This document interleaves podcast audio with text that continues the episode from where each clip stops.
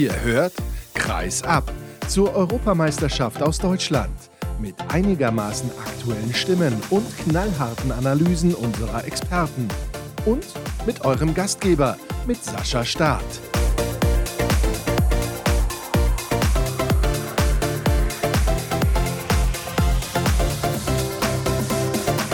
»22 zu 22. Das ist die Zahl des Tages, das Ergebnis Deutschland gegen Österreich unentschieden und damit hallo und herzlich willkommen zu dieser Folge von Kreisab und der Analyse sowie Stimmen zu einem Spiel, das Vogelwild war und über das ich jetzt spreche mit Mike Thiele, der eigentlich für der Zone unterwegs ist, aber hier auch Teil der Twitch-Show der EHF. Erstmal herzlich willkommen hier in der Arena in Köln. Hallo Sascha, danke für die Einladung. Wir haben eben noch ein bisschen geplaudert mit den Kollegen der Show, was unfassbar viel Spaß macht, muss ich wirklich sagen. Und wir gehen hier auch ein bisschen in die Tiefe. Du hast da ein paar Videos für uns vorbereitet für die Sendung, wo wir dann auch mal über Taktik sprechen können. Das macht immer sehr, sehr viel Spaß. Wir sprechen jetzt über 60 Minuten, die viele Fragezeichen bei mir hinterlassen. Bei dir auch? Ja, ich bin so ein bisschen konsterniert. Also geschockt wäre jetzt ein bisschen zu viel, aber ich habe heute tatsächlich einen relativ klaren Sieg der deutschen Nationalmannschaft erwartet. Auch im Hinblick dessen, dass die Halle enorm voll war. Es war richtig Feuer in der Bude. Jeder hatte Bock auf dieses Spiel.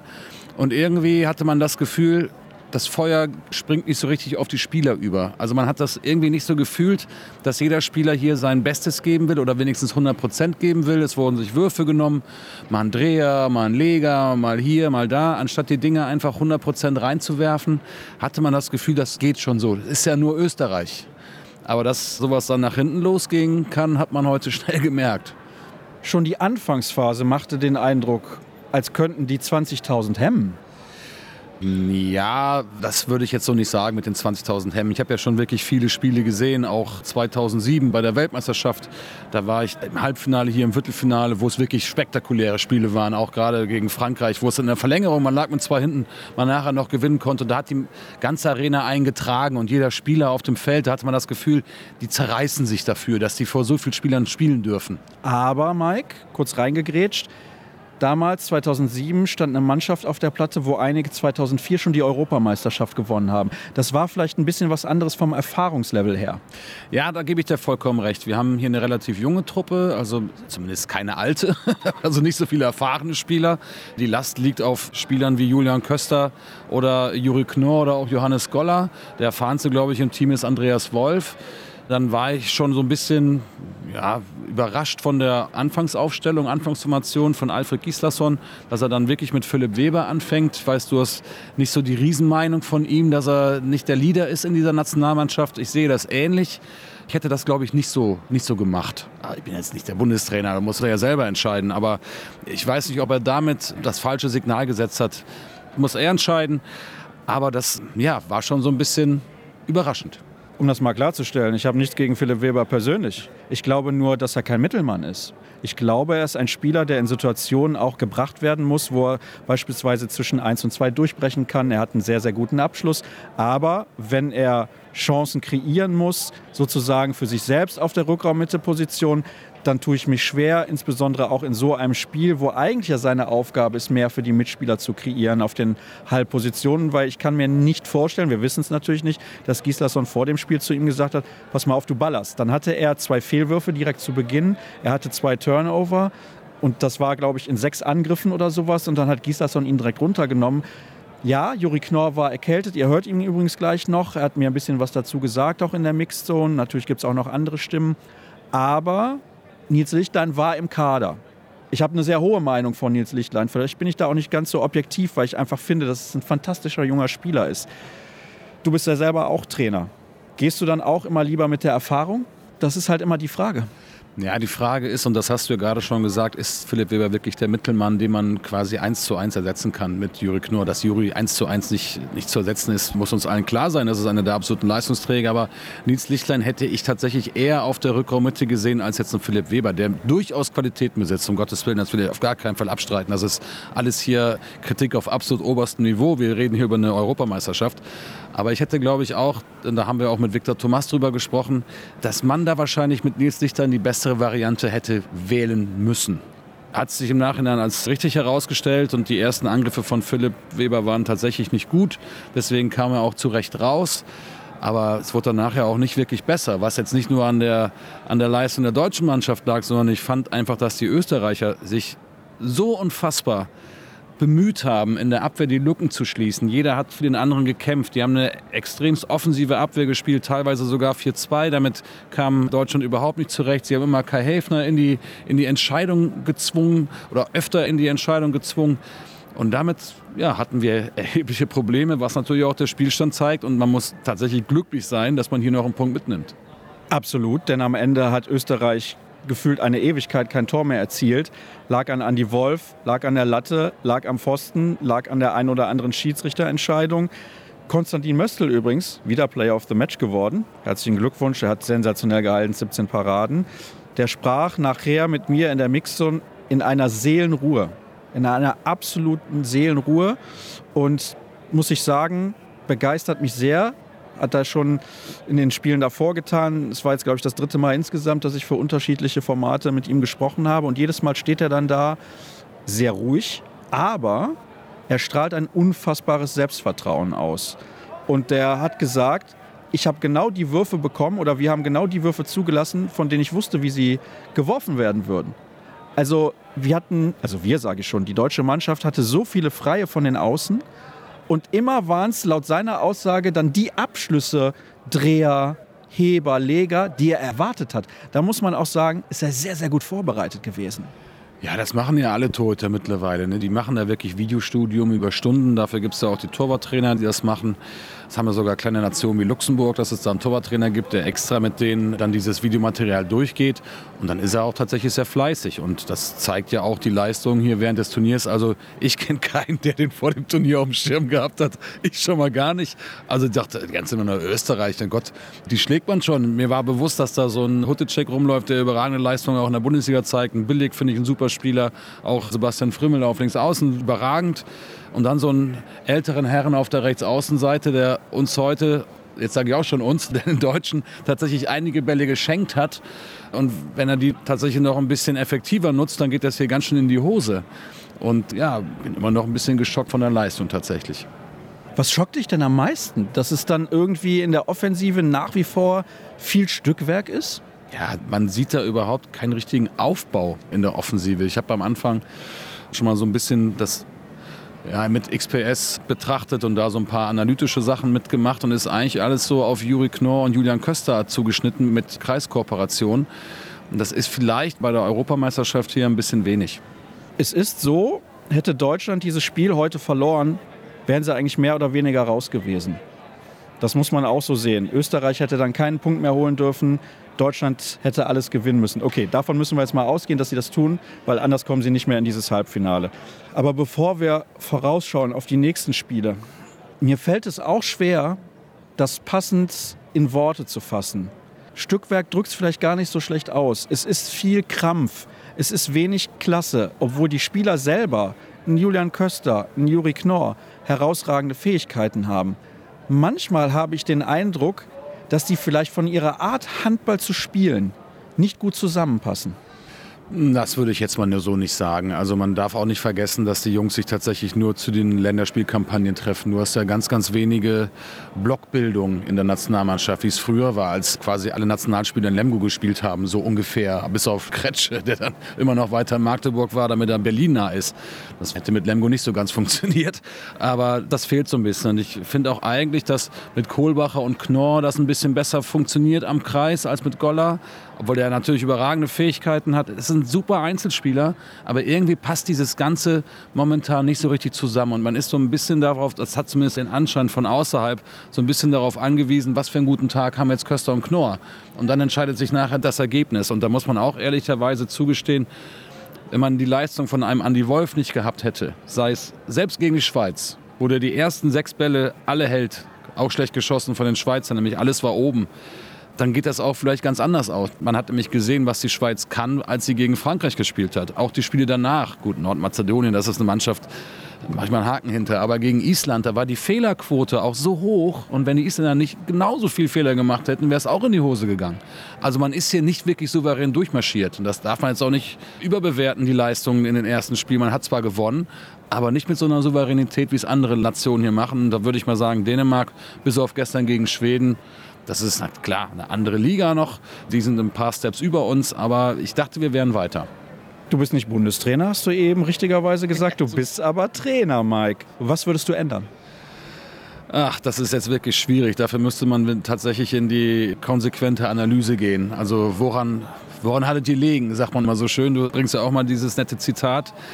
Man muss einfach wieder mehr Selbstvertrauen auch ausstrahlen und vielleicht auch mehr Spaß am Handball ausstrahlen. Das hat so ein bisschen gefehlt heute. Man hatte nie das Gefühl, dass die Jungs da richtig Bock drauf haben, dass sie sich pushen, so wie Österreich das gemacht hat. Jedes Tor wurde auf der Bank gefeiert und da wurde sich abgeklatscht. Klar, man hat sich hier vielleicht was ganz anderes vorgestellt und das Spiel ist mit Sicherheit komplett anders gelaufen, als man das vorher vorhatte. Aber da erwarte ich mehr Emotionen. Und dass so eine Emotion dann von einem Rune Darmke kommt, der zwischenzeitlich dann auf halb verteidigt hat in den letzten zehn Minuten und da super Aktionen gestartet. Das ist eigentlich bezeichnend. Das kann nicht sein, nichts gegen links außen, aber kann nicht sein, dass er derjenige sein muss, der so einen richtigen Weckruf in der Mannschaft loslässt. Da erwarte ich andere Spieler. Zum Beispiel? ja, das sind eben dann die Leistungsträger, die meinen, sie wären auch Leistungsträger. Und da nehme ich tatsächlich, er wird es mir hoffentlich verzeihen, Juri Knorr in die Pflicht, da muss er mehr aus sich rausgehen. Ich gucke auf die Tabelle und sehe, Frankreich natürlich ganz vorne mit sechs Zählern. Die wollen unbedingt diese Gruppe gewinnen, damit sie im Halbfinale nicht gegen Dänemark spielen müssen. Deswegen werden die in das Spiel gegen Österreich alles reinlegen. Dann wird Österreich zu dem Zeitpunkt eine negative Tordifferenz haben. Aktuell stehen sie bei plus eins. Sie haben vier Zähler. Schlägt Deutschland Ungarn, zieht Deutschland an den Ungarn nach Punkten vorbei und kann dann mit einem Sieg gegen Kroatien definitiv vor Ungarn bleiben. Schlagen die Franzosen die Österreicher, zieht Deutschland ebenfalls nach Punkten an den Österreichern vorbei und kann mit einem Sieg gegen Kroatien das Halbfinale aus eigener Kraft erreichen. Wir gehen jetzt, weil es wäre sonst wirklich eine absolute Megasensation, davon aus, dass die Franzosen Österreich schlagen. Aber ich habe Zweifel, dass du zu 100 Prozent davon überzeugt bist, dass Deutschland sowohl Ungarn als auch Kroatien schlagen wird. Ja, 100% überzeugt kann man generell nicht sein im Handball. Es geht immer bei 0-0 los. Danke, 5 Euro ins Phrasenschwein. Ich betrachte das Spiel gegen Ungarn tatsächlich jetzt als, ja, es ist ein absolutes Endspiel und das, das muss man jetzt gewinnen. Danach Kroatien, die sind schon raus. Für die geht es um nichts mehr. Ob die dann wirklich noch die 100% abrufen wollen, weil man auch weiß, die nächste Woche geht es dann schon wieder in den Vereinen weiter. Man muss dann auch wieder die Leistung bringen. Das kann ich mir so nicht so richtig vorstellen. Das Spiel gegen Ungarn ist jetzt absolut entscheidend. Aber selbst dann ist man noch nicht sicher weiter. Das darf man auch nicht vergessen. Ungarn hat ja auch noch ein letztes Spiel. Und ja, wir warten mal ab wie das jetzt gegen Ungarn funktioniert. Die waren heute auch nicht so überragend und das letzte Spiel spielen sie gegen Frankreich. Da kann man auch nicht davon ausgehen, dass man gewinnt. Das heißt, sie werden alles reinwerfen, dass sie gegen Deutschland gewinnen. Und die haben heute tatsächlich auch gegen Kroatien eigentlich eine ordentliche Leistung gezeigt. Und da muss man schon ein bisschen Angst vor haben, auch wenn man das Ergebnis Österreich gegen Ungarn sieht. Es war auch ein knappes Ding, aber mittlerweile sind ja alles knappe Spiele. Wenn man sich mal die ganzen Begegnungen ansieht, die entscheiden sich alle erst in den letzten Minuten oder teilweise auch in den letzten Sekunden. Es ist noch alles drin. Also ich bin noch immer optimistisch. Ich habe heute sechs Tore Sieg für Deutschland getippt. Vielleicht bin ich deswegen auch so ein bisschen enttäuscht. Aber es ist alles möglich. Ungarn ist schlagbar. Das haben wir auch schon in der Vergangenheit gezeigt.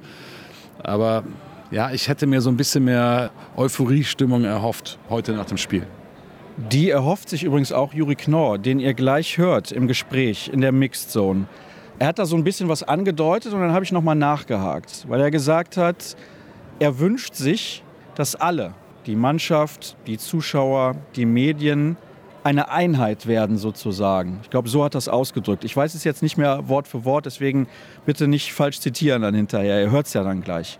Und dann habe ich ihn nochmal gefragt, ob wir das sozusagen als Medien persönlich nehmen sollen. Also nicht als Angriff, sondern das kann ja auch als Kritik äußern. Finde ich absolut in Ordnung, wenn er das tut. Ist total fair. Und er hat es ja auch nicht auf eine böse Art und Weise gesagt, sondern wirklich fair. Als ich dann nochmal nachgefragt habe, hörte ich zumindest aus seiner Antwort heraus, dass er sagt, ja, vielleicht könnte die Berichterstattung ein bisschen euphorischer sein. Andererseits hat er auch gesagt, natürlich darf kritisiert werden. Er denkt, nach dem Turnier ist dafür der richtige Zeitpunkt. Weiß ich nicht. Man muss ja auch Dinge ansprechen dürfen und wir meinen es auch nie böse, sondern wir versuchen zu analysieren. Ich weiß auch nicht, ob in anderen Ländern immer so eine euphorischere Stimmung herrscht oder ob das teilweise nur so wirkt. Ich kann nur sagen, wenn die Dänen mal nicht so spielen, wie es alle erwarten, dann werden die in Dänemark auch massiv kritisiert. Ja, die Worte kann ich jetzt nicht so ganz nachvollziehen, weil ich finde, wir hatten hier eine unfassbare Euphorie mit diesem Weltrekordspiel in Düsseldorf mit 53.000 Zuschauern, danach auch das gegen Nordmazedonien. Also die Euphorie, die war schon enorm. Ich habe noch nie erlebt, dass die Presse die deutsche Nationalmannschaft so unfassbar hypt und dass in der Bildzeitung so viele, darf ich Bildzeitung sagen, dass in der Bildzeitung so viele Artikel über Handball abgedruckt werden. Also das halte ich für falsch, die Kritik dahingehend zu äußern. Es muss erlaubt sein, dass man Dinge anspricht. Dafür sind die Medien auch da. Dafür fragst du mich ja auch oder fragst du vielleicht auch andere. Und das halte ich nicht für den richtigen Weg. Man muss, wenn man so in der Öffentlichkeit steht und auch bei einer deutschen Nationalmannschaft, egal ob es Handball ist, ob es Fußball ist oder sonst irgendwas, muss man damit auskommen können, dass es eben auch Kritik hagelt. Das ist in jedem anderen Land genauso. Und dass man jetzt erwartet, dass man sagt, ah nee, es war jetzt schlecht, ähm, bloß nichts sagen und immer nur positiv. Ja, mag sein dass der eine oder andere vielleicht nur Positives erfahren will oder erfahren hat, aber so ist das Leben nun mal nicht. Und da muss es auch gestattet sein, dass man das eine oder andere eben anspricht. Und das ist jetzt auch gar nicht bös gemeint. Reißt euch alle auf der Platte den Arsch auf, bringt eure hundertprozentige Leistung nehmt eure hundertprozentigen Würfe und dann habt ihr auch die komplette Unterstützung aus den Medien, von den Zuschauern, von ganz Handball Deutschland und dann stehen auch alle hinter euch. Aber wenn man ein wenig lethargisch aufläuft oder sich Dreher nimmt, Heber nimmt, was natürlich Optionen sind bei Würfen, aber doch bitte nicht als ersten Wurf und vor allem nicht, wenn das immer der erste Wurf ist. Oh, du bist ein bisschen in Rage gekommen sozusagen. Nee, Rage ist anders ich mag Juri Knorr. Ich finde, das ist unser größtes Talent mit Julian Köster zusammen und die werden mit Sicherheit auch die deutsche Nationalmannschaft in den nächsten Jahren extremst prägen. Ich finde es schade, dass keiner vor Juri Knorr ist, wie es eben auch bei den Rennecker-Löwen mit Andi Schmid so war, dass man einen älteren Spieler davor hat, der ihn vielleicht auch manchmal ein bisschen schützt. Ich glaube, der Druck ist teilweise echt schon enorm, der da auf ihn einprasselt. Julian Köster ist das aus Gummersbach vielleicht ein bisschen mehr gewohnt, weil er das schon in den letzten drei Jahren so hatte. Bei dem prallt es vielleicht auch ein bisschen mehr ab daher kann ich so, so, ja, so aussagen, ja, die verstehe ich jetzt nicht. Man ist halt Nationalspieler, da muss man, muss man auch damit auskommen, dass es hin und wieder mal vielleicht ein bisschen Kritik hagelt, solange sie tatsächlich auf einem normalen Niveau ist. Es darf nie beleidigend werden oder sonst irgendwas. Aber wir alle wissen um die Qualitäten von dem Juri Knorr. Wir sind froh, dass wir ihn haben. Aber zu sagen, dass der Wurf vielleicht schlecht war oder das Anspiel nicht gut war oder er vielleicht einen schlechten Tag hatte, sowas muss noch erlaubt sein. Wobei ich jetzt nicht fand, dass er heute einen schlechten Tag hatte. also es war sehr, sehr schwer. Auch es in viele Duelle reingegangen. Er ist körperlich anscheinend ja nicht bei 100 Prozent. Das muss man auch immer einordnen, weil das wissen wir nie so ganz genau. und wenn er dann hinterher sagt, ich war die letzten zwei, drei Tage ein bisschen krank, das macht was mit deinem Körper, gerade bei diesem Rhythmus. Deswegen finde ich das auch in Ordnung, wenn das angesprochen wird und ja, wie gesagt, wir das richtig einordnen. Sehe das ähnlich wie du. Kritik muss erlaubt sein, solange das auf einem vernünftigen Niveau ist und man nicht irgendwie einen Spieler persönlich beleidigt. Und es geht ja dann auch nicht um die Person, sondern es geht nur um das Spielerische auf der Platte. Nichts anderes. Also darum geht es. Wir wollen hier nicht irgendwie einen komplett runter machen. Definitiv nicht. Na, absolut nicht. Also wie gesagt, das habe ich gerade schon, glaube ich, in meiner langen Ausführung deutlich gemacht. Wir können alle froh sein, dass wir solche Spieler haben, die noch in diesem jungen Alter sind. Und ich denke mal, dass sie tatsächlich, und wenn man die Nachwuchsspieler sieht mit Fischer zum Beispiel oder auch Lichtlein oder Martin Hanne auf der linken Seite, kann man ja froh sein, dass dahinter auch noch welche kommen. Ich sehe das alles sehr, sehr positiv, auch in der Zukunft. Das hat jetzt in den letzten Spielen nicht so funktioniert. Aber wie gesagt, Kritik am Spiel darf erlaubt sein und Juri war heute nicht wirklich schlecht. Wir haben auch gute Chancen herausgearbeitet, wir haben sie halt nur verworfen. Konstantin Möstl, nicht grundlos Spieler des Spiels geworden mit 17 Paraden, davon viele Freie. Nochmal Hut ab an die Österreicher, die das stark gemacht haben, die sich, glaube ich, auch ein bisschen zu Recht darüber ärgern, dass sie das Spiel nicht gewonnen haben. Sie haben es gefeiert wie ein Sieg, aber es hat sich für sie nicht so angefühlt. Das haben sie hinterher in der Mix, sondern auch zugegeben. So, jetzt haben wir lange miteinander gesprochen. Danke dafür, weil ich finde, das war auch ein Spiel, wo man lange drüber sprechen konnte. Es gibt jetzt noch ein paar Stimmen aus der Mixzone, Dabei wünsche ich euch viel Spaß und denkt dran, den sozialen Kanälen von Kreisab auf jeden Fall zu folgen. Facebook, Twitter, YouTube und Instagram vor allem. Da gibt es Bilder, da gibt es viele O-Töne, auch in den Stories mal zwischendurch. Da gibt es den Link zur Sendung. Gerne folgen, gerne Kreisab markieren und so weiter. Ich teile das dann auch. Wenn ihr in der Halle gewesen seid, könnt ihr das natürlich auch tun. Und ja, es war bislang ein tolles Turnier, ein intensives Turnier. Wir hoffen und sind sicher, dass das in den nächsten Tagen so weitergeht. Jetzt, wie gesagt, viel Spaß mit den O-Tönen aus der Mixzone und bis zur nächsten Sendung morgen. Tschüss.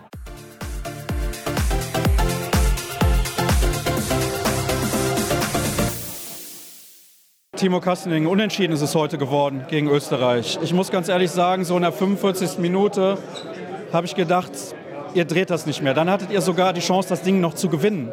Was ist passiert in dieser Schlussphase und generell auch in diesem Spiel, das, das sich komisch anfühlt, zumindest für mich als Betrachter von der Tribüne aus? Ja, ich glaube nicht für dich war es komisch von der Tribüne aus. Es war ein absolut verrücktes und wildes Spiel. Ich glaube, dass wir nie so richtig ins Spiel gekommen sind, sondern immer irgendwie Stückwerk verrichtet haben. Am Ende können wir sehr, sehr glücklich sein mit einem Punkt, auch wenn wir jetzt vielleicht noch die Chance auf den Sieg hatten. Wir hatten unfassbar viele Fehlwürfe, also mich eingeschlossen. Es war, ich glaube, jeder Spieler, vor allem auch ich, gehe heute aus dem Spiel raus und denke mir so, wenn du deine Leistung bringst, dann gewinnst du heute. Und das war, glaube ich, insgesamt ja, von zu vielen Spielern zu wenig, als dass du heute hier verdient zwei Punkte mitnehmen darfst. Und das sieht man dann, glaube ich, auch am Endstand. Es ehrt dich natürlich, dass du dich direkt mit in die Kritik einnimmst. Ich muss auch so ehrlich sein, dass ich das jetzt auch angesprochen hätte. Wie ist das dann in den Situationen? Weil, nochmal, für uns von der Tribüne aus sieht es natürlich immer ein bisschen anders aus als für den Spieler auf dem Spielfeld. Logisch. Ist der Winkel dann zu klein? Machst du dir zu viele Gedanken als Schütze? Weil da waren einige Situationen dabei, wo ich sage, ein Timo Kastening, der macht im Schlaf. Ja, das ist manchmal, wenn du auf der Platte stehst, auch nicht so einfach zu erklären. Ich glaube, dass es manchmal auch einfach der Mix daraus ist, dass sich die Torhüter anscheinend hier bei der Europameisterschaft sehr gut vorbereiten, weil nicht nur Andi Wolf hält Weltklasse, sondern gefühlt jeder zweite Torhüter hier im Turnier. Und ja, ich weiß, dass mir jedenfalls nicht die Düse geht, aber manchmal hast du Kacke an der Hand und da muss dem Torhüter gratulieren, aber muss dafür sorgen, dass du, dass jetzt weitermachst und nicht, nicht zu Hause rumholst und auf dem Zimmer sitzt und denkst, es geht nicht weiter. Wir haben die Chance aufs Halbfinale. Wenn du jetzt Trübsal bläst, dann kannst du auch direkt nach Hause fahren. Deswegen, jetzt zeigt es sich, wer, wer mit Druck umgehen kann, weil jetzt kommt es drauf an und solche Situationen machen dann auch Männer aus dir. Inwiefern war dir während des Spiels eigentlich bewusst, dass wenn Österreich das Ding heute gewinnt, ihr eigentlich raus seid? Äh, gar nicht. Aber jeder weiß um die Bedeutung dieser Partie. Und äh, das ist das, was wir unbedingt vermeiden wollten. Äh, diese scheiß Rechnerei mit was muss passieren, wenn. Jetzt haben wir, glaube ich, irgendwie so eine kleine Rechnerei schon. Und äh, das nervt natürlich, aber trotzdem haben wir, glaube ich, gute Chancen ins Halbfinale einzuziehen und jetzt geht's weiter. Eine Frage habe ich noch zur Statik des Spiels in der Offensive, weil das zuletzt sehr Thema war. Wenn der gegnerische Torhüter 17 Dinger hält und davon gefühlt, ich sag mal, locker 10 richtig freie, ist es dann die Statik im Offensivspiel? Weil ihr hattet ja anscheinend genug Chancen. Ja, das ist, manchmal ist das schwer zu erklären. Ich glaube, es ist so ein, so ein Mix aus beidem vielleicht. Äh, vielleicht sitzen die Ösis auch in der Kabine und sagen, das waren genau die Würfe, die wir, die wir hinaufzwingen wollten. Da muss man sagen, Gratulation. Vielleicht waren es auch viele Freie. Ich, fällt mir jetzt selber gerade nach dem Spiel schwer, äh, das so richtig gut einzuschätzen. Äh, müsste man sich vielleicht nochmal angucken. Dankeschön. Gerne.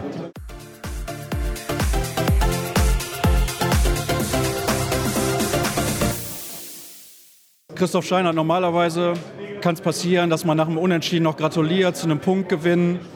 Mit welchem Gefühl stehst du denn gerade hier? Ja, ich bin ein bisschen bedröppelt, muss ich sagen. Wir haben das jetzt 60 Minuten lang nicht geschafft, gefährlich im Angriff zu sein. Die Österreicher hatten einen sehr, sehr guten Torhüter. Ich weiß nicht, am Ende 17 Paraden hat gerade der Hallensprecher gesagt, 46 Prozent. Das ist Wahnsinn. Und dann ist es sehr, sehr schwierig, ein Spiel zu gewinnen. Wir haben viel zu wenig gemacht aus unserer sehr guten Abwehr, wie ich finde. Wir sind zu wenig Gegenstöße gelaufen. Das hätte es viel, viel einfacher gemacht. Das ist etwas, was meiner Meinung nach sowieso auffällt in diesem Turnier, dass ihr sehr, sehr schwierig in die erste Welle kommt. Kannst du das erklären? Nee, nicht so richtig. Ich glaube, dann hätten wir es nämlich jetzt schon abgestellt. Ich kann es dir gar nicht sagen. Andy ist überragend, das ganze Turnier schon. Wir sind richtig gut hinten. Wir kommen, und ich kann dir nicht sagen, warum, nur einfach nicht in die erste und zweite Welle. Inwiefern, also Torhüter schauen sich in der Regel Wurfbilder an. Inwiefern schaut ihr euch an, wie ein Torhüter sich bewegt? Du hast gerade schon angesprochen, Konstantin Möstl, 17 Paraden, Player of the Match, nicht zum ersten Mal bei diesem Turnier. Ist das dann vielleicht auch schwierig, weil man noch nie gegen den gespielt hat? Kannst du das irgendwie ein bisschen darlegen? Die haben ja nicht grundlos schon so viele Punkte geholt und so oft überrascht. Die haben einfach zwei sehr gute Torhüter. Und klar guckt man sich das an, aber es hilft nicht immer. Jetzt wird es schwierig mit dem Halbfinale, müssen wir ganz ehrlich sein. Ja, aber wir haben noch zwei Spiele, die wir gewinnen. Alles klar, ich nehme dich beim Wort. Dankeschön. Danke.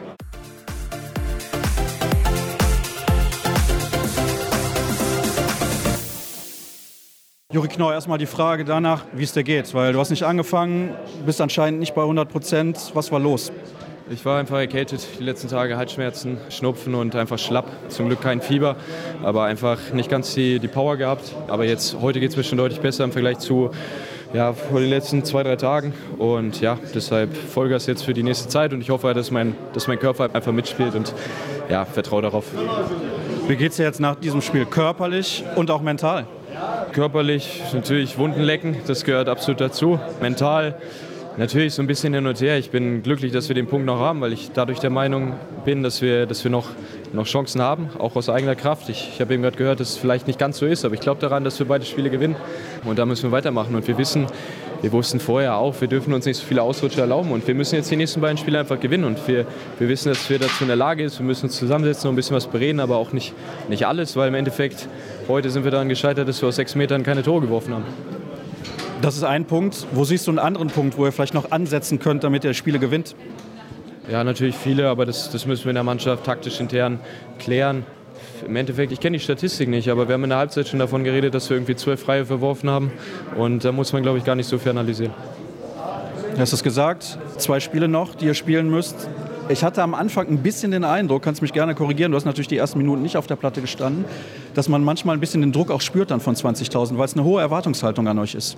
Natürlich. Ich weiß nicht, im Endeffekt hat uns das Publikum heute wieder gepusht, aber natürlich ist es auch eine, eine Verantwortung, die jeder von uns trägt und damit müssen wir aber klarkommen und im Endeffekt wissen wir auch, wie viel Spaß das macht, wie viel Spaß es macht, das Spiel noch, noch zum Schluss umzudrehen und da pushen uns die 20.000 und ich glaube, wir müssen generell, ob wir Spieler das sind, ob ihr Journalisten das seid, die Berichterstattung, wenn wir hier erfolgreich sein wollen, dann müssen alle zusammenstehen. Die Fans, wir Spieler, ihr Journalisten, wenn wir wirklich das Ziel haben, ins Halbfinale zu kommen, dann, dann muss auch so das Gefühl bei uns Deutschen herrschen. Und ja, das Gefühl müssen wir alle bekommen und deshalb geht es nur in eine Richtung. Und ich glaube daran weiter, dass wir als deutsche Handball-Nationalmannschaft mit allem drumherum, mit jedem Fan, jeder Person, die an der Halle ist, dass wir das schaffen können.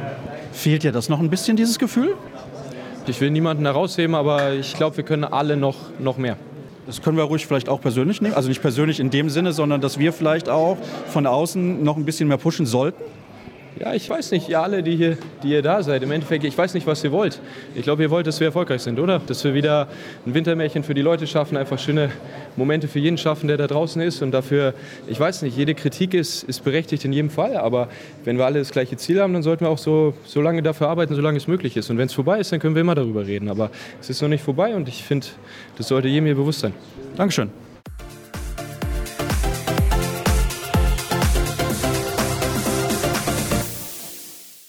Sebastian Frimmel, Hut ab, herzlichen Glückwunsch zu einem Punkt heute gegen die deutsche Mannschaft.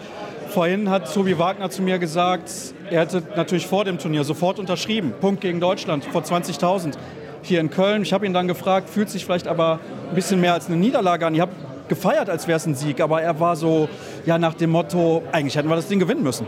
Ja, also äh, ich glaube, es wäre völlig falsch, es nicht zu feiern, einen Punkt gegen Deutschland zu holen egal wo, aber dann noch hier in der Langsess Arena vor 20.000 Leuten. Also unglaublich, was wir hier abliefern jeden zweiten Tag, was wir für eine kämpferische Leistung darbieten und was für eine Qualität wir auch mithalten mit den ganz, ganz großen Mannschaften hier. Und deswegen, ja, ein bisschen feiern müssen wir schon, aber ich, ich will immer das Maximum und wir alle, deswegen sind wir hier, wo wir sind.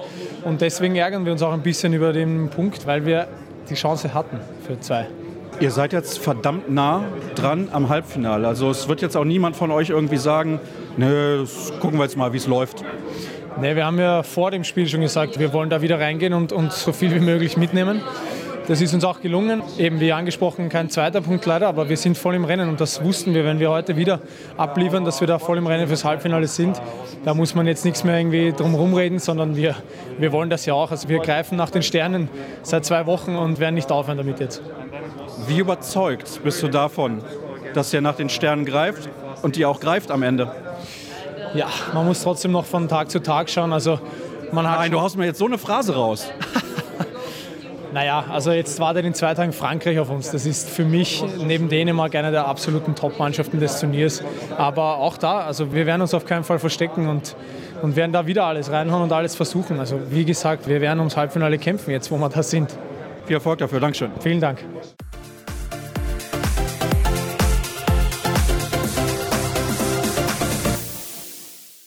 Nochmal wow. Es ist nicht das erste Mal, dass wir bei diesem Turnier miteinander sprechen, Konstantin Möstl. Herzlichen Glückwunsch, Player of the Match. Sensationell gehalten. Ihr habt es hinterher völlig zu Recht, ich finde, wie ein Sieg gefeiert. Was sagst du mir zu dieser Partie? Sensationell einfach. Ja, es ist sensationell. Also, ich meine, es passiert nicht alle Tage, dass wir gegen Deutschland einen Punkt mitnehmen. Aber ja, aber ich bin ganz ehrlich, es fühlt sich auch gleichzeitig, obwohl ich mich sehr, sehr freue, fühlt sich auch ein bisschen wie ein verlorener Punkt an. Warum? Wir führen halt das ganze Spiel teilweise mit vier oder fünf, das hätte auch keiner gedacht wahrscheinlich. Ja, und dann beginnt halt Andi Wolfers zu halten, dann stehen die sehr gut in der Deckung und dann haben wir unsere Schwierigkeiten gehabt. Aber ja, im Endeffekt ein Punkt nehme ich. Du hast sehr viele Freie auch gehalten, du hast sehr viele von den Außen gehalten. War das jetzt die überragende Vorbereitung? Also will ich dir natürlich nicht absprechen oder war es dann auch einfach den Moment, den man fühlt? Ja, beides. Also ich glaube, wir haben uns richtig gut vorbereitet. Also wenn ich mir 90 Prozent der Schüsse anschaue, dann habe ich die auch irgendwo im Video gesehen, muss ich ehrlich zugeben. Aber ja, danke an Nikola Marinovic, an meinen Dortmund-Trainer. Und ja, es hat heute gut funktioniert. Jetzt kommt die Frage nach dem Halbfinale, ist ja klar. Ja, warum nicht? Also, wenn wir so weiterspielen, wer soll uns stoppen? Reden wir einfach nach Frankreich wieder und vielleicht ist es dann schon soweit. Machen wir, Dankeschön. Danke.